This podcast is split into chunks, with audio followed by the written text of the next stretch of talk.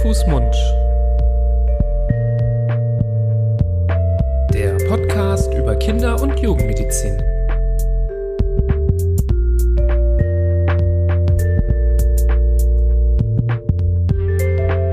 So, ihr Lieben, herzlich willkommen zu einer neuen Folge von Hand, Fuß, Mund, eurem Podcast zu Kinder- und Jugendmedizin. Hallo, lieber Florian. Hallo Nibrans.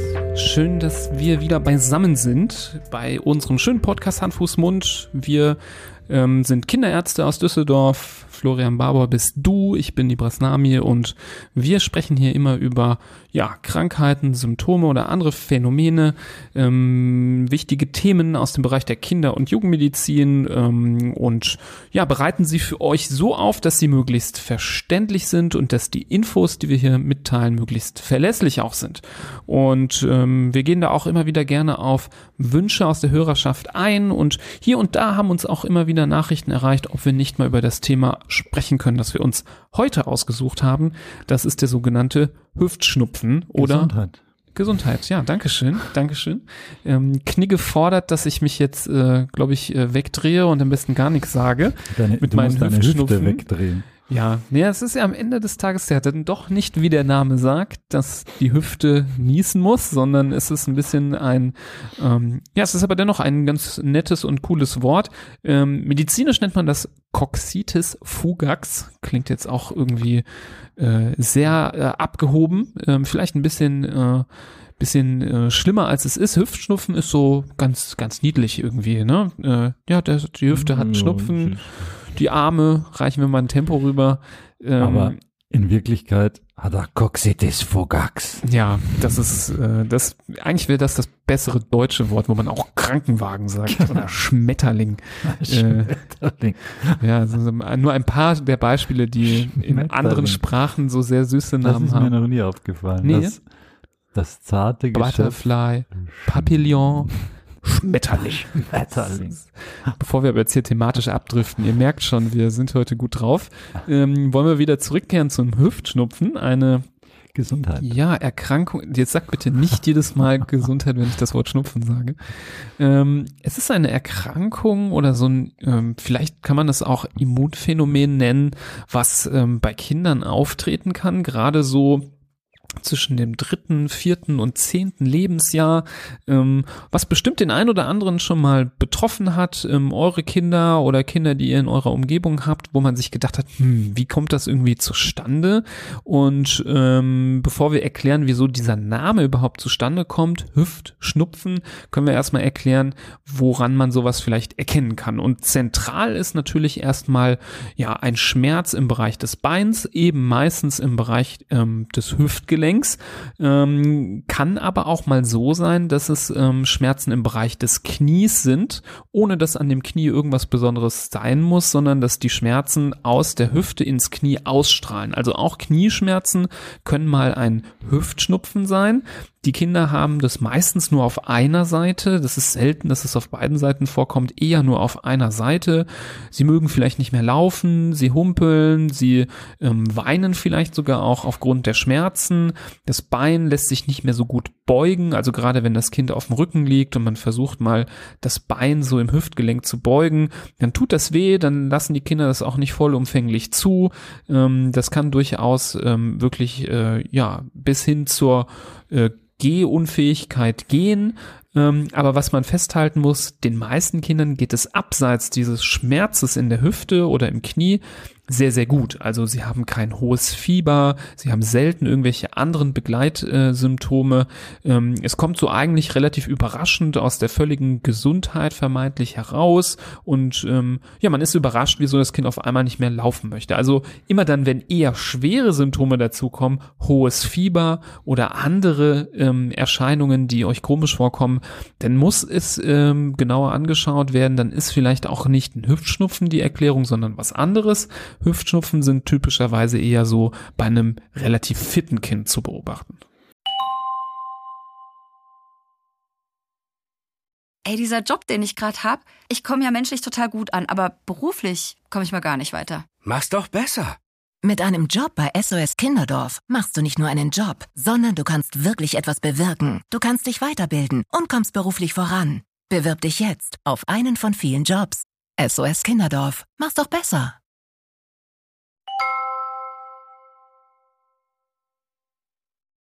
Ja, darum heißt es ja auch Hüft, Hüftschnupfen und nicht Hüftlungenentzündung. Aber jetzt vielleicht, ich begebe mich jetzt vielleicht mal auf die semantische Ebene, also der Hüftschnupfen. Ähm, warum ist da jemand auf die Idee gekommen, das Ganze Schnupfen zu nennen?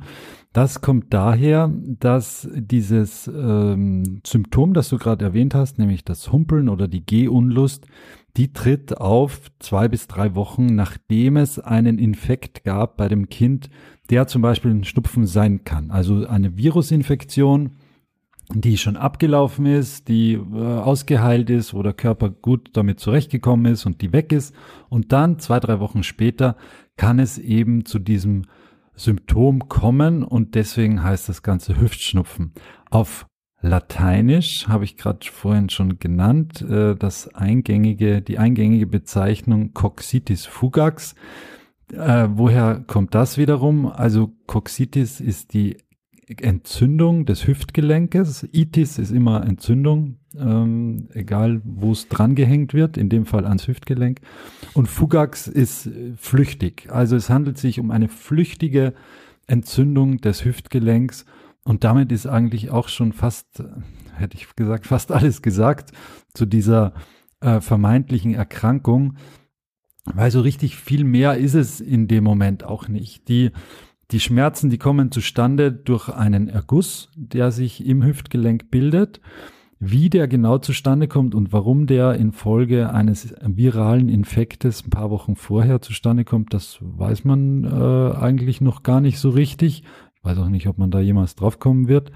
Ähm, da gibt es vielleicht in der Medizin Bereiche, denen man mehr wissenschaftliches ähm, äh, Input äh, geben würde. Aber äh, im Grunde genommen, wie gesagt, handelt es sich um einen Gelenkerguss und das ist auch der Weg, wie der Mediziner oder der Kinderarzt dann auf die Idee kommt, dass es so ein Hüftschnupfen ist, nämlich der hält den Ultraschallkopf da drauf, macht eine Ultraschalluntersuchung und sieht die Flüssigkeit in dem Gelenk, wo normalerweise so gut wie keine Flüssigkeit zu sehen ist. Und das Ganze auf einer Seite nur. In den allermeisten Fällen ist das einseitig. Ich glaube, es kann auch selten mal beidseitig sein, aber das ist äh, eigentlich die Ausnahme. Und dann kommt man auch zur Diagnose. Und das Wichtige bei dieser Erkrankung ist, glaube ich, dass die Erkrankung selbst was total harmloses ist, aber dass es hier umso wichtiger ist, es gegen die anderen Differentialdiagnosen, also gegen die anderen möglichen äh, Erklärungen, die dieses Symptom haben könnte, abzugrenzen und da nichts zu übersehen, weil da gibt's schon ganz ernste Erkrankungen und schwere Erkrankungen, äh, die man da unterscheiden muss. Vielleicht nochmal, ähm, um auch darauf einzugehen, nochmal der klare Hinweis, wenn wir jetzt reden von einer gewissen Entzündung im Hüftgelenk, dann ist damit nicht gemeint, dass das eine infektiöse Entzündung ist. Also es ist nicht so, dass durch den Infekt ähm, die ein, zwei, drei Wochen vorher entweder der Luftwege oder auch beim Hüftschnupfen kann es zum Beispiel mal auch ein Magen-Darm-Infekt sein, der vorhergegangen ist, dass dann die Erreger von dort in die Hüfte gelangt sind und dort eine Entzündung verursachen, sondern es ist ganz explizit eine nicht nicht infektiöse Entzündung. Und manchmal gibt es Entzündungen im Körper, die eben ohne einen Erreger ablaufen können, Klar, man kennt viele Autoimmunerkrankungen. Das sind auch alles Erkrankungen, wo eine Entzündung stattfindet, ähm, ohne dass ein Erreger da ist. Das ist jetzt damit nie, auch nicht gemeint. Es ist keine autoimmune ähm, Erkrankung, aber es gibt sogenannte reaktive Erkrankungen, also wo eine Entzündung als Reaktion auf eine andere Entzündung auftritt. Die andere Entzündung war meistens durch einen Erreger und diese reaktive Folgeentzündung entsteht dann zum Beispiel einfach durch ja einen äh, Mechanismus des Immunsystems, der bis heute halt einfach nicht geklärt ist und dann so wie die Schleimhäute in der Nase anfangen zu triefen beim richtigen Schnupfen, trieft es halt irgendwie auch im Hüftgelenk, also da an den Gelenkschleimhäuten entsteht vermehrt Flüssigkeit und ähm, das ist mir aber wichtig, dass man das nochmal klar betont, denn nämlich das, das, Gegenteil, eine der wichtigen Differentialdiagnosen, einer wichtigen anderen Ursachen eines solchen Hüftschmerzes kann theoretisch auch mal eine richtige infektiöse Entzündung des Gelenkes sein oder des Gelenkspaltes vor allem, ähm, dass dort wirklich Bakterien vor allem hineingelangt sind in das Gelenk und dort eine Entzündung verursachen. Ähm, streng genommen, jetzt auf den ersten Blick klingt das ähnlich und man denkt, ja, wie soll man das denn jetzt auseinanderhalten? Aber man kann relativ klar sagen, Kinder, die eine richtige bakterielle ähm, Gelenksentzündung haben, denen geht es deutlich schlechter als diesen Kindern, die einen Hüftschnupfen haben. Also die haben deutlich häufiger hohes Fieber, ganz, ganz schlimme, starke Schmerzen. Ähm, so, so Patienten, die ähm, eine bakterielle Entzündung haben, da ist es meistens so, dass die Beschwerden innerhalb weniger Stunden entstehen, also morgens noch völlig beschwerdefrei, drei Stunden später konnte das Kind gar nicht mehr laufen und hat hohes Fieber. Ähm, wenn man dann auch Blut abnimmt und das Blut untersucht, gibt es wirklich sehr, sehr hohe Entzündungswerte häufig zu beobachten. Das ist beim Hüftschnupfen eben auch nicht der Fall. Und manchmal kann man im Ultraschall auch so Unterschiede erkennen, aber das ist nicht wirklich sehr, sehr verlässlich. Wichtiger ist es, wie gesagt, sich auf so die Dynamik des Verlaufs und so auf das Allgemeinbefinden des Kindes zu verlassen, um diese zwei Sachen auseinanderzuhalten. Ja, und es gibt noch eine ganze Latte an Differentialdiagnosen, die man mitdenken muss und die der Arzt ähm, in Betracht ziehen muss. Da gibt's ähm, vom Hüftkopf angefangen, Durchblutungsstörungen, die zum Absterben des Hüftkopfes führen, bis hin zu weiteren äh, Erkrankungen eher aus dem rheumatischen Formenkreis. Äh, die wollen wir jetzt gar nicht alle so, brauchen wir gar nicht äh, alle bis ins Detail nennen oder überhaupt nennen. Wichtig ist dann auch, wenn man nach Hause kommt vom Arzt mit der Diagnose Hüftschnupfen, dass man trotzdem die, dass man wachsam bleibt und dass man ähm, in den folgenden Tagen darauf achtet, dass es eben nicht zu diesen Symptomen kommt, die du gerade genannt hast, dass es dem Kind wirklich schlecht geht oder dass plötzlich hohes Fieber bekommt oder so. Und sich dann denken, ja, aber der Arzt hat ja gesagt, die sind Hüftschnupfen, wir, gehört anscheinend dazu. So ist es auf keinen, auf keinen Fall. Also wenn so etwas sich dazu gesellt, dann muss man schleunigst nochmal zum Arzt und der muss möglicherweise seine Meinung revidieren und dementsprechend dann auch reagieren, weil das sind Alarmzeichen, die einfach nicht mit einem normalen Hüf Hüftschnupfen übereinzubringen sind. Und dann ist es einfach eine andere Diagnose. Genau. Was ähm, auch hilft, äh, zu anderen Diagnosen noch zu unterscheiden, ist zusätzlich zur Ultraschalluntersuchung des Gelenkes auch manchmal eine Röntgenuntersuchung des Gelenkes. Also wenn ähm, der Arzt oder die Ärztin empfiehlt, so etwas zu tun, dann hat das meistens Hand und Fuß und sollte auch berücksichtigt werden.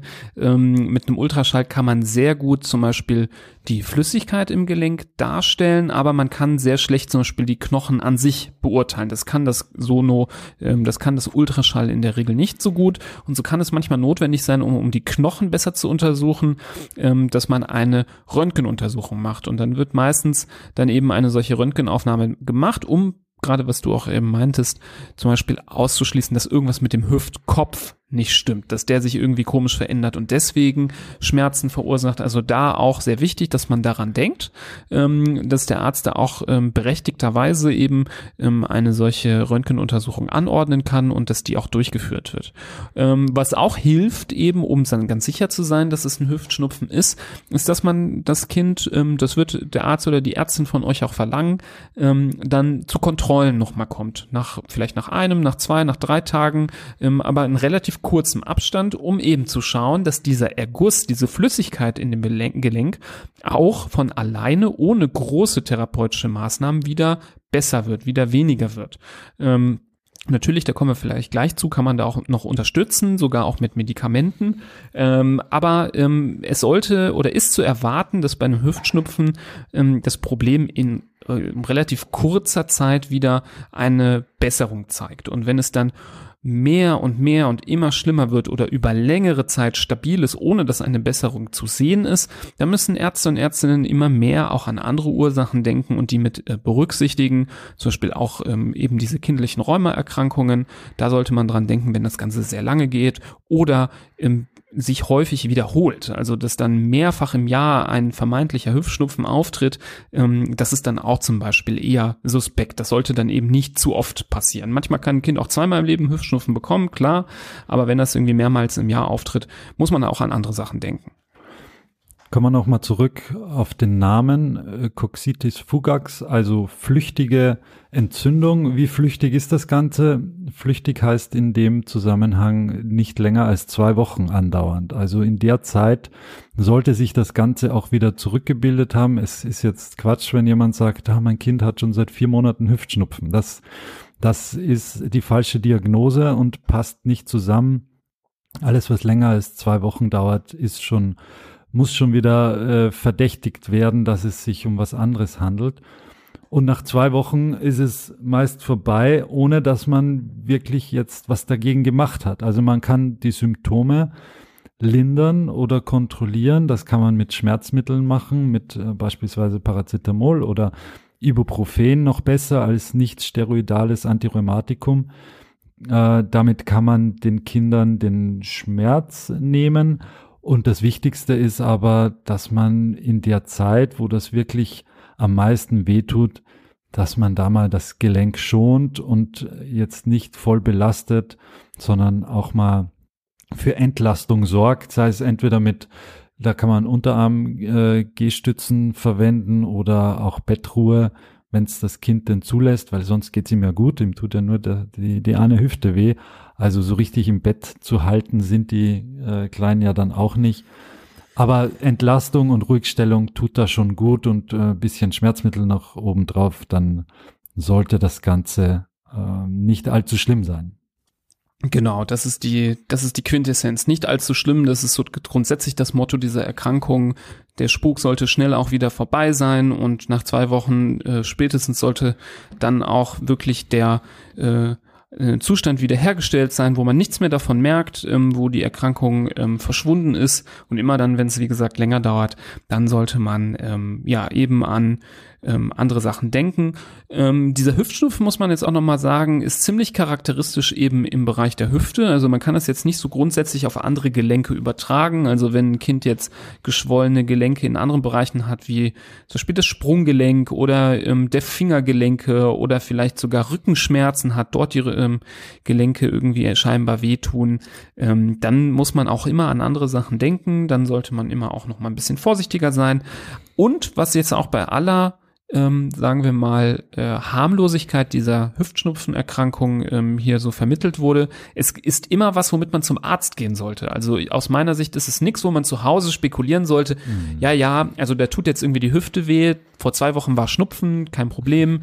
Ähm, ich bin ziemlich sicher, habe ja jetzt hier die Podcast-Folge gehört, alles cool.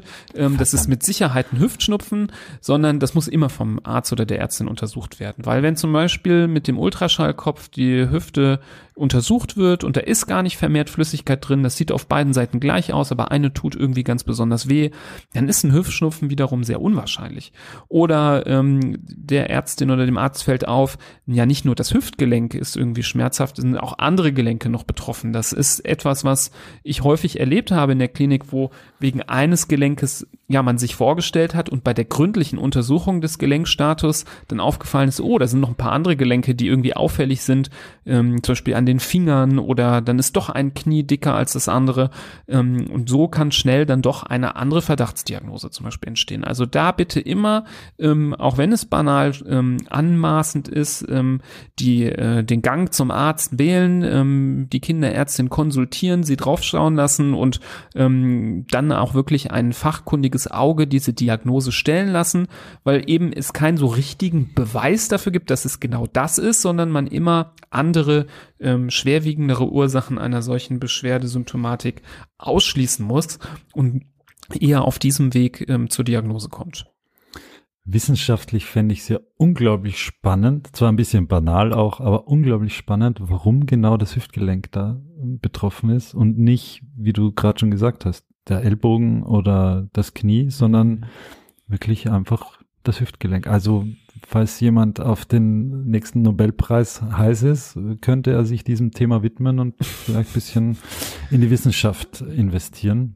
Zum Beispiel auch eine gute Idee, wobei diese reaktive Arthritis, ähm, diese nicht, reaktive weißt Entzündung gibt es auch mal äh, in anderen Gelenken, gerade zum Beispiel das Knie, gerade bei Erwachsenen ist, glaube ich, vor allem das Knie dann betroffen bei so einer reaktiven Geschichte, die aber häufig auch viel schwerer und gemeiner abläuft als so ein Hüftschnupfen. Also richtig kann man das nicht vergleichen und wenn man das auch nicht so richtig verstanden hat, wieso das so abläuft.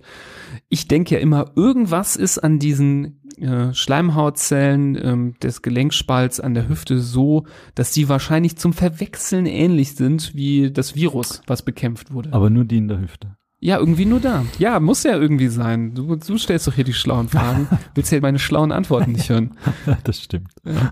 Nein, das ist natürlich auch nur eine Spekulation, aber irgendwas muss da schon sehr spezifisch sein, dass das, ähm, oder weil es eins der größten Gelenke ist, ist es vielleicht Das am ehesten betroffen und sein. eben bei den anderen fällt es nicht auf. Vielleicht gibt es da auch mal so, dass da ein bisschen mehr Flüssigkeit drin ist, ohne dass man das mitbekommt. Und eben weil es das eins der größten Gelenke im Körper ist, ähm, schlägt es da so nieder. Äh, ich glaube nicht. Schade. Ich dachte, ich war auf einer heißen Spur. Aber hier sind wir ja nicht im Podcast für äh, angehende äh, medizinische Wissenschaftler in der Kinder- und Jugendmedizin, sondern ähm, wir verlassen diesen Spezialbereich äh, der Gedankenkonstrukte und ähm, verlassen uns mehr auf die Fakten. Und ich glaube, die haben wir jetzt heute ganz gut besprochen. Yep. Ähm, haben diese ähm, Erkrankung will man das ja schon fast nicht nennen, weil das ja eher so ein Immunphänomen ist, was dann auch schnell wieder verschwindet. Ähm, gut besprochen. Ähm, falls ihr ja eben so einen Fall hattet, hoffen wir, dass euch das geholfen hat, das Ganze ein bisschen besser zu verstehen. Falls ihr jemanden kennt, der mit ähnlichen Beschwerden zu tun hat, ähm, wo es äh, auch mal im Raume stand oder wo man jetzt momentan irgendwie unsicher und unklar ist, leitet diese Folge sehr, sehr gerne weiter. Wir würden uns da sehr freuen. Grundsätzlich auch, wenn euch ähm, die Arbeit, die wir machen, hier gefällt, der Podcast gefällt, auch andere Folgen von den ja nahezu bald 100 Folgen, die wir hier schon auf die Beine gestellt haben, ähm, zusagt, würden wir uns sehr freuen, wenn ihr eu äh, euren Freunden und Bekannten hiervon erzählt. Teilt den Podcast in ähm, euren WhatsApp-Gruppen, schickt ihn weiter, da würden wir uns sehr, sehr drüber freuen. Ähm, das hilft uns, mehr gehört zu werden und am Ende des Tages hoffen wir ja auch, dass es nicht nur euch als Eltern hilft, sondern auch ähm, den Kindern hilft, gesünder zu sein, gesünder zu bleiben. Ähm, das ist auch das Hauptziel äh, dieses Podcastes. Wenn ihr dann noch viel Zeit übrig habt, lasst uns doch gerne mal eine Bewertung da bei iTunes oder einem anderen ähm, Podcast-Portal eurer Wahl. Da würden wir uns auch super drüber freuen. Und wenn es Anregungen, Fragen, Themenvorschläge gibt, gerne eine Mail an info.handfußmund.de. Nicht immer schaffen wir es, darauf zu antworten. Das hoffen wir, dass ihr uns das nicht verübelt. Es ist in letzter Zeit so gewesen, dass wirklich sehr, sehr viele Nachrichten ähm, bei uns ankommen, ob E-Mail oder Social Media. Wir sind sehr bemüht, aber lieber machen wir dann für euch noch ein paar mehr Folgen, ähm, als dass wir ähm, auf jede Frage einzeln eingehen können. Das tut uns sehr leid, aber leider, wie gesagt, hat der Tag nur 24 Stunden und die Woche nur sieben Tage. Deswegen ähm, geben wir dann unser Bestes. Ähm, Ja, wir freuen uns trotzdem über alle Nachrichten und über alle Natürlich, natürlich. Zusprüche und auch Themenvorschläge, für die sind wir auch immer offen. Wir, Genau, die genau. Jugendheilkunde liegt zwar zu unseren Füßen und hat noch hunderte und tausende ähm, mögliche Themen für uns parat, aber wir reagieren da trotzdem auch gerne auf eure Vorschläge, wenn euch ein Thema unter den Fingernägeln brennt, das vielleicht auch noch äh, für die Allgemeinheit interessant ist, dann werden wir uns dem gerne widmen. Genau. Nee, so sollte es nicht klingen. Lesen tun wir alle. Und nehmen sie auch alle zu Herzen. Nur nicht immer schaffen wir auf alle zu antworten. Gut, ansonsten wünschen wir euch äh, beste Gesundheit, euch und euren Kindern. Ähm, und wir hören uns bei der nächsten Folge. Bis dahin, macht's gut. Auf Wiedersehen. Tschüss.